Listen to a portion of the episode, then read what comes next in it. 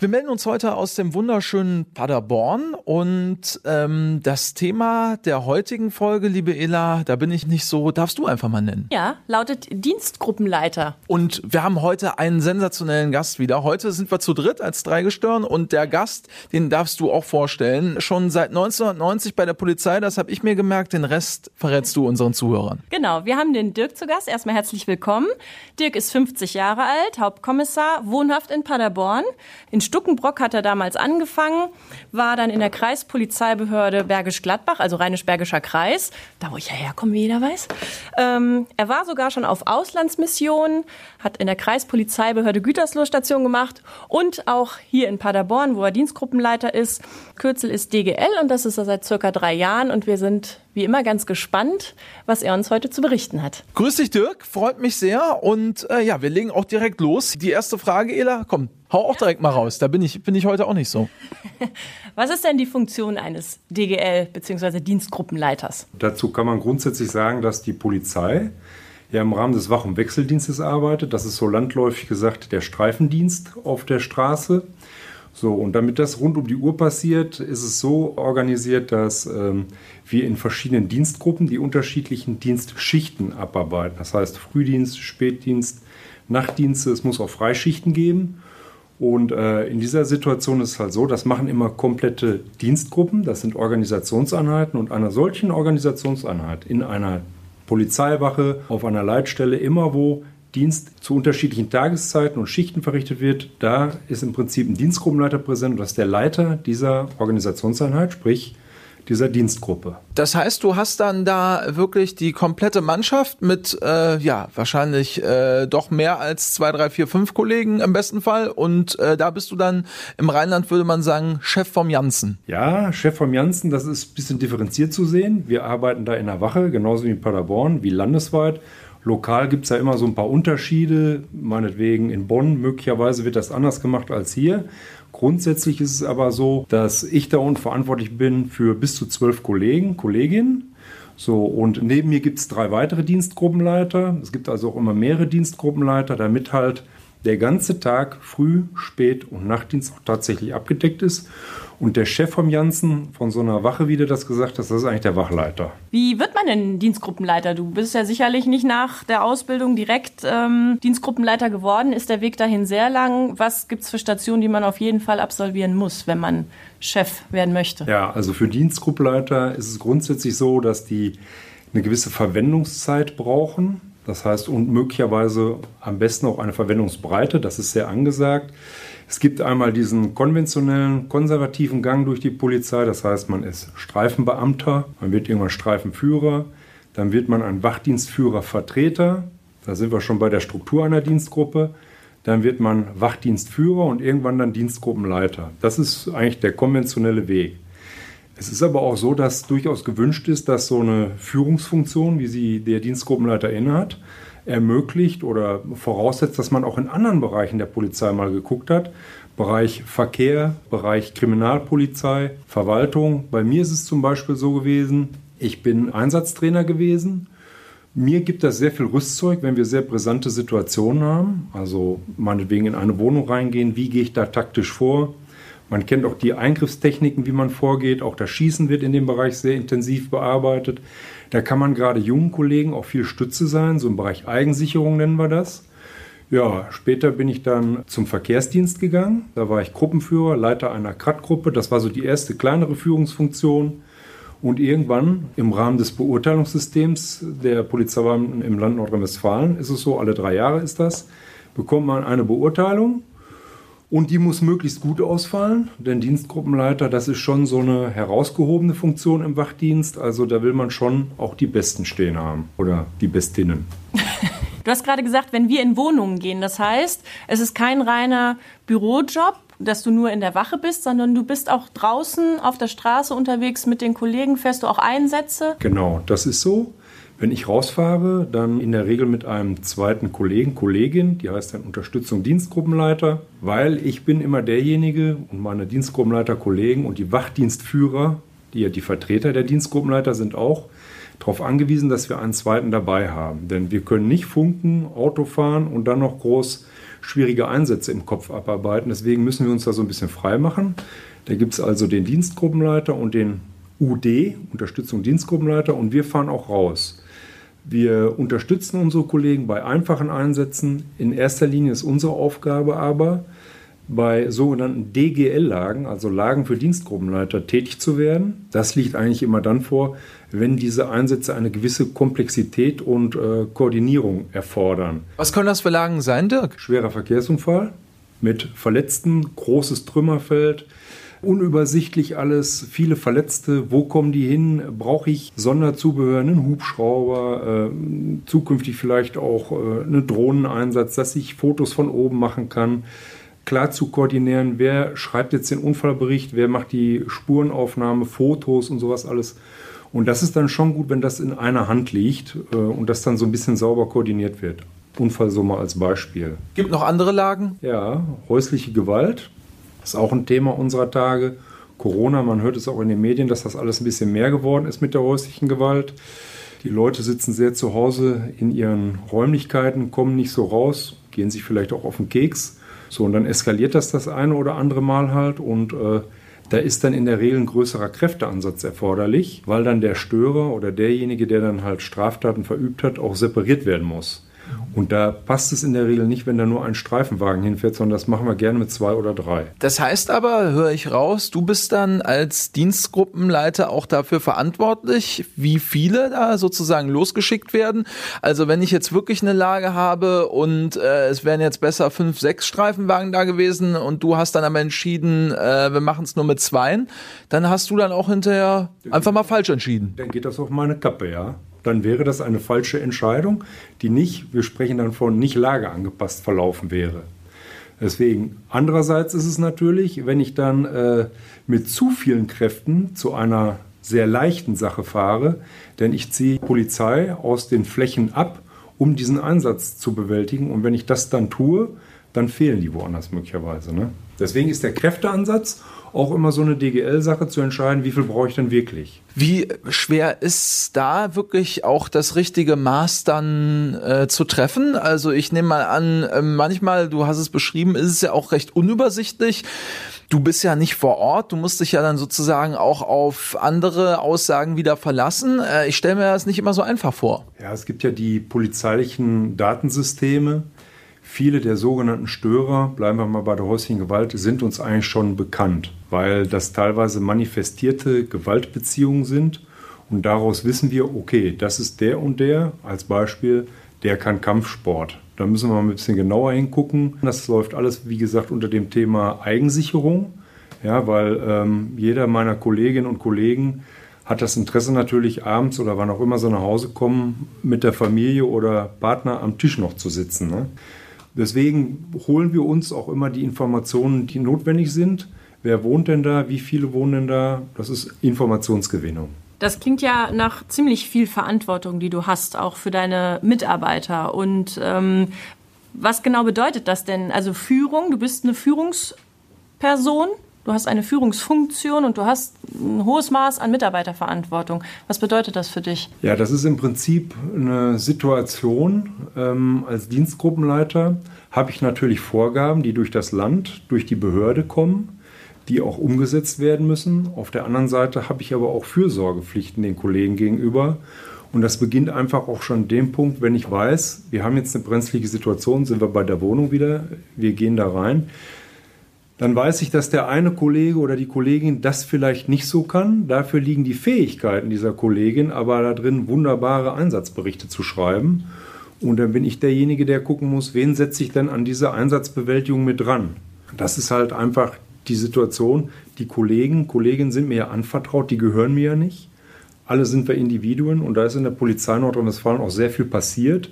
Das heißt, eine Führungsfunktion wie ein Dienstgruppenleiter oder ein Wachdienstführer geht halt heute nicht mehr nur mit Anordnen und Umsetzen, sondern da ist auch Empathie, Erkennen von persönlichen Problemen. Jeder hat mal einen schlechten Tag. Ist das nur ein schlechter Tag? In der Dienstgruppe gibt es Innergruppenprobleme oder auch nicht. Ja, oder es läuft auch einfach rund. Und das ist dann auch immer so die Aufgabe eines Dienstgruppenleiters, das zu erkennen, den Finger in die Wunde zu legen oder einfach auch mal zu bestätigen, dass etwas richtig gut gelaufen ist. Ne? Egal welcher Bereich, ob das jetzt SEK ist, ob das äh, Wach- und Wechseldienst ist oder meinetwegen auch einige andere Bereiche, die es natürlich bei euch bei der Polizei gibt. Wir hören immer wieder, es ist eigentlich ein Mannschaftssport bei euch. Ja, kann man so ein bisschen so sagen, dass du wirklich so ein bisschen äh, wie der Trainer dann sozusagen bist? Äh, wir hören ja, du machst sozusagen die Aufstellung, du entscheidest, äh, aber du kriegst dann am Ende auch, wenn es dann eine Niederlage oder eine Schlappe gibt, einen auf den Deckel. Kannst du so im ungefähren vergleichen, ja, so ist das. Ich versuche natürlich immer das Gute aus den Kolleginnen und Kollegen herauszuholen oder die Arbeitsprozesse entsprechend so zu gestalten. Mir ist natürlich auch ein Rahmen vorgegeben, den ich ja eben schon benannt habe, durch das Land. Und den versuche ich auszuschöpfen. Für uns als Dienstgruppe, aber auch für die Behörde, dass wir Behördenziele, die wir zum Beispiel haben, Senkung von Verkehrsunfallzahlen, dass wir das dann auch analog umsetzen. Ja, aber die Trainerfunktion, da kannst du ungefähr drauf abheben, so ein bisschen. Ich glaube, positiv, äh, Dirk, ist noch, wenn wir einmal bei dem Bild noch bleiben, äh, ganz so oft wird der Trainer dann bei euch zumindest nicht ausgewechselt wie in der Fußball-Bundesliga vielleicht. Nein, das ist glücklicherweise nicht so. Uns wird dann auch sehr zur Seite gestanden. Wenn dann mal was daneben geht, dann gibt es sogenannte Nachbereitungsrunden. Da wird vernünftig mit den Leuten umgegangen. Da gibt es nicht rüber ab, sondern da wird vernünftig sich hingesetzt. Der Ansatz wird vernünftig nachbereitet. Und das geht auch runter bis in die ja, beteiligten Einsatzkräfte, sodass das halt nicht passiert. Wir haben da, glaube ich, eine einigermaßen gesunde Fehlerkultur. Könnte teilweise noch ein bisschen besser sein. Aber ähm, wir sind auf einem sehr, sehr guten Weg und in der Regel klappt das auch gut. Was ist dein Zugang, wenn mal irgendwas nicht so richtig gut geklappt hat? Ja, es gibt ja das Verbale und das Nonverbale. Und wenn der Dienstgruppenleiter mit einem starren Blick rumläuft, dann erkennen die Mitarbeiter eigentlich, hm, der ist jetzt gerade nicht so gut drauf, irgendwas ist da nicht gelaufen. Und äh, ich glaube, ich bin bekannt und ich pflege das auch und es ist auch wichtig, dass wir dann einen offenen Umgang haben. Ich lasse das dann erst ein bisschen sacken. Ich gebe den Leuten selber Zeit, mal über die Sache nachzudenken. Und in der Regel sprechen wir einen Tag danach dann nochmal darüber und dann äh, erörtern wir das auch. Und äh, alle sind in der Regel so gut beschult, dass die selbst auf den Punkt kommen und feststellen, hm, ja, okay, also das wäre jetzt suboptimal. Und wenn das nicht so ist, dann lenke ich darauf hin. Aber natürlich kommunikativ, kollegial. Du hast es vorhin gesagt, wir sind Teamarbeiter. Das fängt alleine schon auf dem Streifenwagen an. Da gibt es den Streifenführer und die Streifenbeamtin. Es ist festgelegt, dass äh, Vorgesetzte zum Beispiel auch beraten werden sollen. Das heißt, der Mitarbeiter hat auch seinen Vorgesetzten zu beraten und ich kann mir das auch einfordern. Und ähm, wenn man das tut, sieht man ja, ey, da ist eine Diskussion, man hält das ein bisschen offen, man kann auch mitwirken an all dem, was hier stattfindet. Und das ist, glaube ich, sehr wichtig. War das schon immer dein Ziel, Dienstgruppenleiter zu werden, als du zur Polizei gekommen bist, oder hat sich das so aus deinen ganzen äh, Verwendungen raus ergeben? Also die Situation ist ja die, dass man ähm, in der Polizei einen Werdegang bestreitet, durchläuft und äh, dessen Ziel ist nicht immer 100% absehbar. Also wenn ich jetzt einen jungen Berufseinsteiger habe, der sagt, ich möchte Hubschrauberpilot werden, okay, dann zählen wir mal durch, wie viele Hubschrauberpiloten gibt es denn so im Land oder Pilotinnen. Dann ist das schon ziemlich wenig. Genauso Diensthundführer mit Dienstgruppenleitern ist das genauso. Also muss man das immer im Blick haben. Ich habe das immer im Blick gehabt und äh, da, wo ich jetzt bin, das macht mir sehr, sehr viel Spaß. Man wird auch getragen, wenn man vernünftige Entscheidungen trifft. Das kriegt man auch mal gespiegelt, wenn man halt diese Offenheit auch pflegt. Gut, und wenn es mal nicht so läuft, kriegt man es halt auch mal gesagt. Ne? Das, äh, davor ist man ja nicht gefeit. Und das muss man dann auch einfach annehmen. Aber ja, das war schon immer mein Ziel. Für unsere Zuhörerinnen und Zuhörer, die ja Interesse an dem Polizeiberuf haben, wann haben die denn das erste Mal Kontakt quasi mit einer Führungsperson wie dir? Ja, da läuft das in der Regel so ab, wenn die jungen Kolleginnen und Kollegen anfangen, haben ihre Uniform erhalten, nehmen ihr Studium auf, dann kommen sie irgendwann in die fachpraktischen Bereiche, diese Praktika. Dann kommen sie zu uns in die Dienstgruppen, durchlaufen auch noch andere Kriminalkommissariate und Bereiche, aber es sind auch die Dienstgruppen.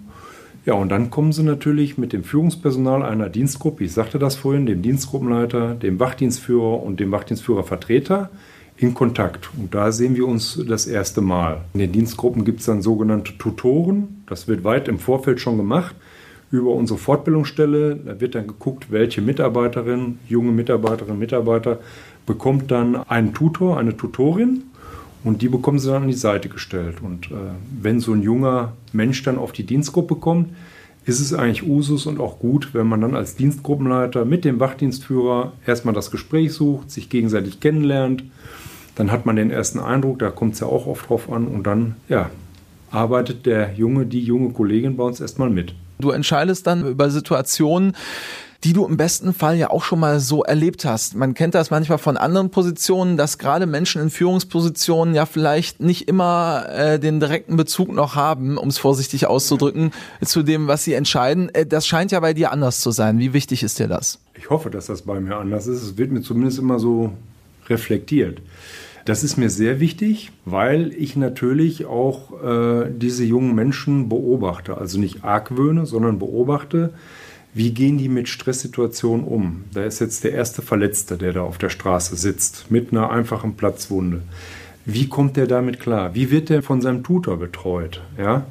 Es gibt dieses Thema PTBS, posttraumatische Belastungsstörung. Junge Menschen, die noch gar keinen Kontakt hatten. Im Laufe eines Polizeibeamtenlebens kann, glaube ich, jeder Polizeibeamte, der lang genug auf der Straße gearbeitet hat oder auch in den Kriminalkommissariaten davon sprechen, verletzte, getötete Menschen getroffen zu haben. Und deswegen ist so die Beobachtung und das ständige Rückkoppeln zu den jungen Kolleginnen ganz wichtig. Und dann ist es natürlich von Entscheidung, entscheidender Wichtigkeit, dass man auch ja, das Ganze unterfüttern kann, diesen Informationsaustausch mit den eigenen Erlebnissen, die man hatte. Deswegen ist das wichtig, ja, dass man auch immer noch selber mit dabei ist und das mitbekommt. Das ist auch eine sehr angenehme Sache, immer wieder junge Kollegen, Kolleginnen zu haben Einfach aufgrund der Tatsache, weil man dann selber auch am Ball bleibt. Denn die kennen sich zum Beispiel teilweise sehr gut mit digitalen Geräten aus. Was ist dir denn wichtig bei den jungen Kolleginnen und Kollegen, wenn die in die Dienstgruppe kommen? Da denke ich jetzt so an das Gruppengefüge, was ja schon besteht und da kommt jemand Neues dazu. Sei es jetzt Anwärter oder aber auch die frisch fertigen, fertig gewordenen Kommissare und Kommissarinnen. Ja, also wichtig ist dabei immer, also ich finde es persönlich gut, wenn die äh, jungen Leute, so sage ich es mal, die Information bekommen, ihr kommt jetzt nach Büren auf die Wache, ihr kommt nach Paderborn auf die Wache, einmal kurz Kontakt machen mit dem Wachleiter, dann mit dem Dienstgruppenleiter, vielleicht vorab, auch wenn das Praktikum erst in zwei, drei Wochen startet, mal vorbeizukommen. Man setzt sich hin, man spricht mal kurz, man kann schon mal eine Schlüsselübergabe machen, da ist dein Waffenfach, da ist dein Spind. Erklären, wie die Schichtreihenfolge ist, wann sie einsteigen. Das ist äh, eigentlich so das allererste. Ja, und dann kommen sie irgendwann zu uns. Ja, und man kriegt das schon mit, die stehen unter Druck. Da sind die ganzen alten Hasen, ja, lebensältere Kollegen. Dann hat man so, ich sag jetzt mal, die Mittelschicht, das sind 30, 35-Jährige, die auch schon ordentlich Einsatzerfahrung haben. Oh Gott, ich bin auch schon, ich wäre schon die Mittelschicht. Um Himmels Willen. Jetzt äh, zuckt sich gerade hier bei mir alles zusammen. Ja, wobei man immer sagen muss, äh, Lebensalter ist nicht gleich Dienstalter. Ja, das heißt, es gibt ganz Junge, die schon sehr lange dabei sind. Die haben natürlich einen wahnsinnigen Fundus an Informationen, polizeilichem Wissen. Aber es ist auch immer mal dienlich gewesen, wenn man mal irgendwie im Rheinland gewesen ist, in größeren Behörden. Ich wollte gerade sagen, im Rheinland war ich schon, aber. Ganz hervorragend. ja. ja. Aber die Mischung macht es ja wahrscheinlich auch irgendwo, ja. Dirk, oder? Also ich meine, man, es gibt ja teilweise die Beobachtung, das ist aber jetzt äh, viel weniger wahrscheinlich das, was ihr beeinflussen könnt, sondern kommt vielleicht dann nochmal äh, von einer ganz anderen Stelle, dass vielleicht auch unterschiedliche Behörden unterschiedlich durchmischt sind. Vielleicht hat man Behörden, die ein bisschen älter sind, die ein bisschen jünger sind. Du würdest jetzt wahrscheinlich sagen, so so quer durchmischt, wäre wahrscheinlich für dich erstmal das Spannendste oder liege ich da falsch? Nee, da hast du vollkommen recht. Quer durchmischt ist äh, meines Erachtens eigentlich ziemlich gesund, weil du hast einen älteren Dienstgruppenleiter, dann hast du einen Wachdienstführer, der auch schon ordentlich was an Erfahrung hat. Altersunterschied vielleicht 15 Jahre oder sowas, also fünf bis zehn Jahre sowas in der Art. Dann kommen die altgedienten Kollegen, die auf der Wache zu haben oder in der Dienstgruppe ist äußerst wichtig, weil die halt einem Dienstgruppenleiter oder einem Wachdienstführer durchaus auch mal sagen, mal, da ist jetzt falsch gelegen oder hier läuft jetzt in der Dienstgruppe das und das. das Traut man sich als Anfängerin oder Anfänger vielleicht erstmal nicht? Nee, genau so. Genau so ist das, weil die wollen ja auch erstmal ankommen. So. Und dann äh, gehen die mit ihren Tutorinnen und Tutoren zusammen und ähm, dann kommen die in das Einsatzgeschehen und man merkt richtig, wenn so die ersten Einsätze ganz einfacher Art gelaufen sind, dann blühen die sehr auf, dann sind sie Teil des Geschehens, dann können die mitreden und dann ist es auch wichtig, einfach eine Offenheit zu zeigen, Fragen stellen, das ist absolut wichtig. Äh, keiner beißt, ähm, sich an den Dienstgruppenleiter zu wenden, der gehört auch dazu, der ist nicht irgendwie ganz hinten oder sowas, den auch anzusprechen. Wie schreibe ich einen Sachverhalt? Das kann man sich alles erklären lassen. Ja, und dann natürlich als Berufseinsteiger so die ganz normalen Settings, ne? pünktlich, zuverlässig, vernünftige Dienstanzugsordnung, äh, das gehört schon alles mit dazu. Ela, wann hast du deinem Dienstgruppenleiter das letzte Mal eine unangenehme Frage gestellt? Das noch nie. Da lacht sie. Und Dirk lacht auch. Du stellst Fragen, keine Ahnung, kann ich. Äh Aber es gehört dazu, dass man auch mal irgendwie äh, Themen bespricht oder äh, vielleicht auch mal in äh, Diskussionen geht, wo vielleicht nicht alles 100 äh, Prozent gelaufen ist. Ja, natürlich, äh, das liegt ja auch in der Natur des Menschen. Also wir sind alle Individuen und äh, wenn dann irgendwo was zippt oder was, dann spricht man darüber, ganz einfach. Ne? Dann muss man das eben aus der Welt schaffen. Ich habe auch eine ganz, ganz tolle Dienstgruppe. Da fühle ich mich pudelwohl und äh, das Gefühl ist einfach klasse. Und wenn da irgendwas ist, dann wird da auch drüber gesprochen und dann ist gut. Also alles tutti. Ja. So soll es eigentlich sein. Gerade in dem Job. Ja. Werden denn junge Kollegen anders behandelt als jetzt schon ältere Hasen? Also äh, ich denke jetzt so an ähm, Welpenschutz fällt Welpenschutz, mir jetzt ein. Ja, genau. Das hätte ich jetzt auch direkt gesagt. Welpenschutz, genau. Dirk, ich könnte auch Dienstgruppenleiter werden. Ja, ich, ich denke auch, ich denke auch an Umgangsformen. Ne? Bei uns ist es so, jeder wird geduzt, aber vielleicht, dass man erstmal mit dem Sie anfängt und weiß ich nicht, ob das überall so ist mit dem Duzen. Gibt es da eine andere Behandlung oder? Da hast du recht. Also bei mir ist ja jetzt eine ganze Zeit her. So, und als ich damals in Bergisch Gladbach angefangen habe, war das absolut Usus, dass man die Dienstgruppenleiter gesiezt hat. So, und dann hat er sich das so ein bisschen angeguckt. Man konnte diese Du-Siezen-Phase deutlich verkürzen, wenn man auf Zack war. Das war so ein, echt so ein, ja, Schmankerl, ja, wenn man auf Zack war und vernünftig gearbeitet hat dann ist das Vertrauen halt auch einfach gewachsen. Ne? Dann hat er gesehen, okay, der gibt sich Mühe, der will sich integrieren, der will dabei sein, er macht gute Sachen, der wird jetzt langsam auch zu einem Bestandteil einer Dienstgruppe. Aber das Du muss man sich oder musste man sich verdienen damals, höre ich raus. So gewesen, heute ist das nicht mehr so. Das ist auch immer ein bisschen steif gewesen und ähm, ja, ich weiß nicht, das ist auch, der eine wird dann früher geduzt oder darf duzen, der andere weniger. Nein, also das ist ja eigentlich nicht meins. Also ich glaube, dass ich das über andere Dinge in der Kommunikation steuern kann, über das Du oder Sie. Ja, man kann auch mit Du ordentlich argumentieren und äh, dem anderen die Meinung sagen, ohne dass man sich da formell auf Sie zurückzieht. Das ist meine Meinung. Also ich äh, denke, vielleicht sollte man, wenn man jetzt als Praktikant frisch in diese Dienstgruppe kommt, nicht direkt mit dem Du reinpoltern. Ich weiß nicht, das kommt vielleicht beim einen oder anderen nicht so gut an. Da sollte man, wenn man, wenn es jetzt um Praktikanten geht, vielleicht warten, bis man das Du angeboten bekommt. Also bei den, ich sag mal, normalen Streifenhörnchen nicht unbedingt, aber jetzt beim DGL. Also ich habe damals meinen DGL, den habe ich erstmal mit Sie angesprochen. Ne, der hat auch sofort mir das Du angeboten ich denke, dass das, äh, also nicht, dass jetzt jeder mit dem Du reinpoltert, das kann vielleicht bei dem einen oder anderen äh, nicht so gut aufstoßen. Dirk, wie ist es bei dir? Äh, kannst du dich an einen Praktikanten erinnern, der direkt reinkam mit Mensch, alte Säge, was machst du denn hier? Nee, das ist mir noch nicht passiert. Aber äh, auch das muss man dann recht sauber wegfedern und dann äh, kann man demjenigen das auch vernünftig sagen. Aber ich glaube, das kommt nicht so schnell vor. Ich denke normalerweise, äh, das weiß man ja auch eigentlich, wenn man aus der Ausbildung kommt bei euch, oder? Also ich meine, man kriegt es ja auch irgendwo mit, ähm, dass es da eine äh, gewisse Hierarchie gibt, die es auch einzuhalten gilt. Ja, also ich sag's mal so, wir sind ja schon sehr strikt in der Polizei und da muss man nichts nebenher sagen. Da sind wir sehr hierarchisch organisiert. Man sieht das alleine an den Schulterklappen. Es gibt Türschildchen, DGL und, und, und, und, und. Ähm, und das ist auch wichtig so, weil in schwierigen Situationen muss es einen geben, der einen Hut auf hat. Wir sagen ja immer, es muss Häuptlinge geben, aber das finde ich ist teilweise dann auch immer zu kurz gegriffen. Es muss auch Medizinmänner geben, das heißt, es muss auch Fachleute geben. So, mir ist das noch nie passiert, dass da einer so reinkommt, Hallodri-mäßig, wie du das gesagt hast. Ähm, weil die halt auch alle immer schon irgendwo so einen Druck haben, einen gesunden Druck, einen gesunden Respekt und das ist ganz wichtig. Aber ich fand, äh, Ela, deinen Gedanken nochmal ganz spannend. Ähm, wir waren beim Du geblieben, aber es ging ja so ein bisschen auch um das Thema Welpenschutz. Äh, Gibt es überhaupt die Zeit heutzutage für junge Kolleginnen und Kollegen, ähm, da zwei, drei, vier, fünf Mal irgendwie äh, irgendwas falsch zu machen und dass ihr dann sagt, ach komm, die ist jetzt gerade mal 20 oder der ist 22 und warum gibt's die Zeit nicht? die gibt es ja einen Unterschied, Daniel, ob jemand vier, fünfmal das gleiche falsch macht oder vier, fünfmal unterschiedliche Sachen falsch macht. Also das ist, ähm, ich sprach von der Fehlerkultur, das ist ein Schutzraum, die Ausbildung und natürlich gibt es Sachen, man sollte schon, ich sage das jetzt mal so, gerade ausreden können. Ja, das heißt. Warum guckst du mich dabei so an, Dirk? ja. Nee, ich habe es ich hab's nicht als Angriff äh, verstanden. Dankeschön. Nein, also vom Hintergrund her, man hat ja mit dem Bürger zu tun.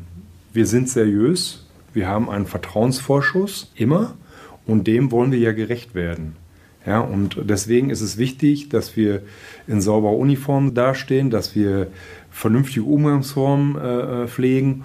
Und aus dem Grunde ja, ist es wichtig, dass man auch Tagesgruß und all das entsprechend lernt.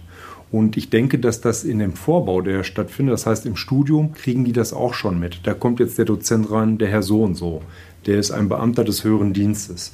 Jetzt kommt der Herr so und so rein. Dann machen die ihre Polizei technischen Seminare, da kommen sie noch mal mit Polizei in Kontakt. Dann kommen sie in die Dienstgruppen und kriegen so ein Dienstgruppengefüge mit. Das heißt, es geht auch immer, sich unterzuordnen, aber nicht sich weg unterzuordnen. Das heißt, man hat eine Stimme und man arbeitet an dem Thema mit. Thema Dienstgruppe, alles nach vorne zu bringen. Was uns immer interessiert, haben wir, ich glaube, alle auch gefragt. Ne? Jetzt bist du ja auch schon einige Jahre dabei und viele Kollegen haben ja so spezielle Einsätze, die einem irgendwie im Gedächtnis geblieben sind. Gibt es da bei dir auch irgendwas, was auch von mir aus Jahre zurückliegt, wo du sagst, boah, das, da denke ich heute noch dran?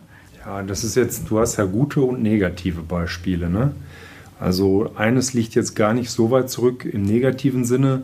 Das ist schon, wenn man sich mit äh, drogenkranken Menschen ja, auseinandersetzt, die dann in eine total augenscheinlich für uns gesunde Familie eingebettet sind und man sieht, wie sehr diese Familie unter dieser Sache leidet, dass der eine jetzt so schwer drogenkrank ist. Also das ist schon etwas, ähm, das nimmt man auch mit nach Hause, gerade auch ich jetzt, äh, wenn man vielleicht auch ein Kind in der Pubertät hat, ähm, guckt man, was kann man dem an Halt geben, liegt das nur am Elternhaus und, und, und. Und die andere Seite ist natürlich, äh, wenn man Leuten einfach helfen kann. Ne? Wir hatten die Winterzeit, so, und äh, wenn man da einfach mit Manpower mal ein Auto wieder flott macht, oder aber bei vermissten Sachen die Leute dann tatsächlich gut auch wiederfindet, wohlbehalten und bringt die dann in den Kreis ihrer Verwandten zurück. Das ist schon sind tolle Erlebnisse. Und das ist auch etwas, was man dann in so einer Dienstgruppe gut nachbereiten kann, gut drüber reden kann. Ne? Ja, mir geht das genauso. Ne? Was du sagst, solche diese emotionalen Schicksale, die berühren mich auch am meisten. Also klar, es ist schlimm, wenn jemand einen schweren Verkehrsunfall hat, definitiv. Mhm. Aber was du sagst, dieses man möchte helfen, kann aber nur bis zu einer bestimmten Situation in der Zeit vielleicht helfen, aber man kann es nicht weiter begleiten und äh, Menschen aus ihrer Lage befreien. Mhm. Als Dienstgruppenleiter hast du ja auch ganz normal Früh-, Spät-, Nachtschicht, nehme ich an. Gibt es da irgendwie eine Lieblingsschicht? Was machst du am liebsten? Magst du eine Schicht gar nicht? Och, ich sag's mal so, das frühe Aufstehen tut manchmal schon ein bisschen weh. So, aber es hat alles seine Vorteile. Der Frühdienst hat den Vorteil, du fängst früh an, bist relativ früh ab äh, vom Dienst, ähm, hast die Möglichkeit, ich muss ja auch übergeordnet mit den Kollegen, die da mir vorgesetzt sind, sprechen können. Da kann man sehr viel erledigen. Ähm, der Spätdienst, wenn man so Rummel haben will, da ist in der Regel immer mehr los im Spätdienst. Die Leute haben damit das Feierabend, fahren nach Hause, da passiert eigentlich relativ viel. Und der Nachtdienst ist eigentlich auch immer ganz gut. Ähm, da ist es sehr ruhig.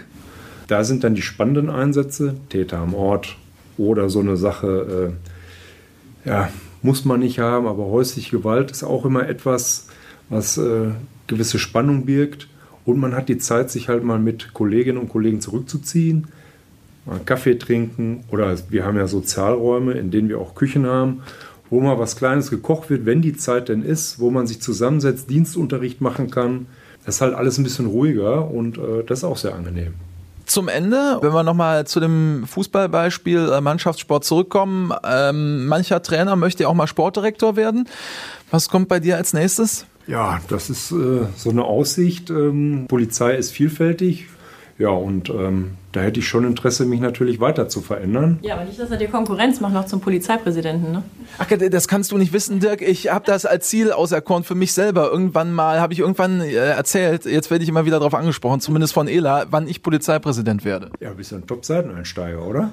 Also von daher kannst du direkt Gas geben. So eine Aussage von einem Dienstgruppenleiter fehlte mir noch, Dirk. Das kann ich aber berücksichtigen dann auf jeden Fall. Ist der Ritterschlag. Ja. Also dein gutes Wort habe ich auf jeden Fall. Auf jeden Fall.